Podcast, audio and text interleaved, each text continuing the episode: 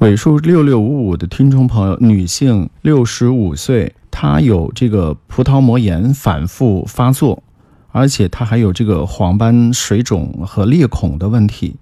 呃，医生说最近检查呢，说这个脉络膜也也有一些缺损的情况。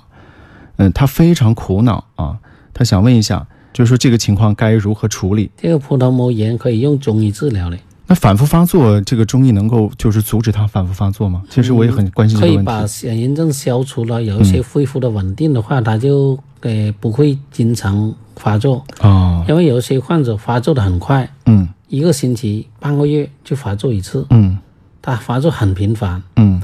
它每发作一次，它眼底就会损害一部分，嗯所以它会出现这个黄斑啊、水肿啊、视神经的损害啊、脉络膜的 损害啊，这些就会诶不断的受损。嗯所以呢，这个中医治疗虽然说不能够达到根治吧，起码能够把炎症消除，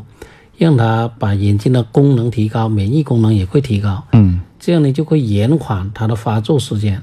有很多患者我们治疗过嘛，他有一些治疗恢复的比较好的话，他一年或者两年都没有发作嗯啊，他有这么稳定的一种状态，嗯所以呢，它会保存的视力会比较好。加上呢，中医治疗它可以同时把它的呃葡萄膜炎的并发症同步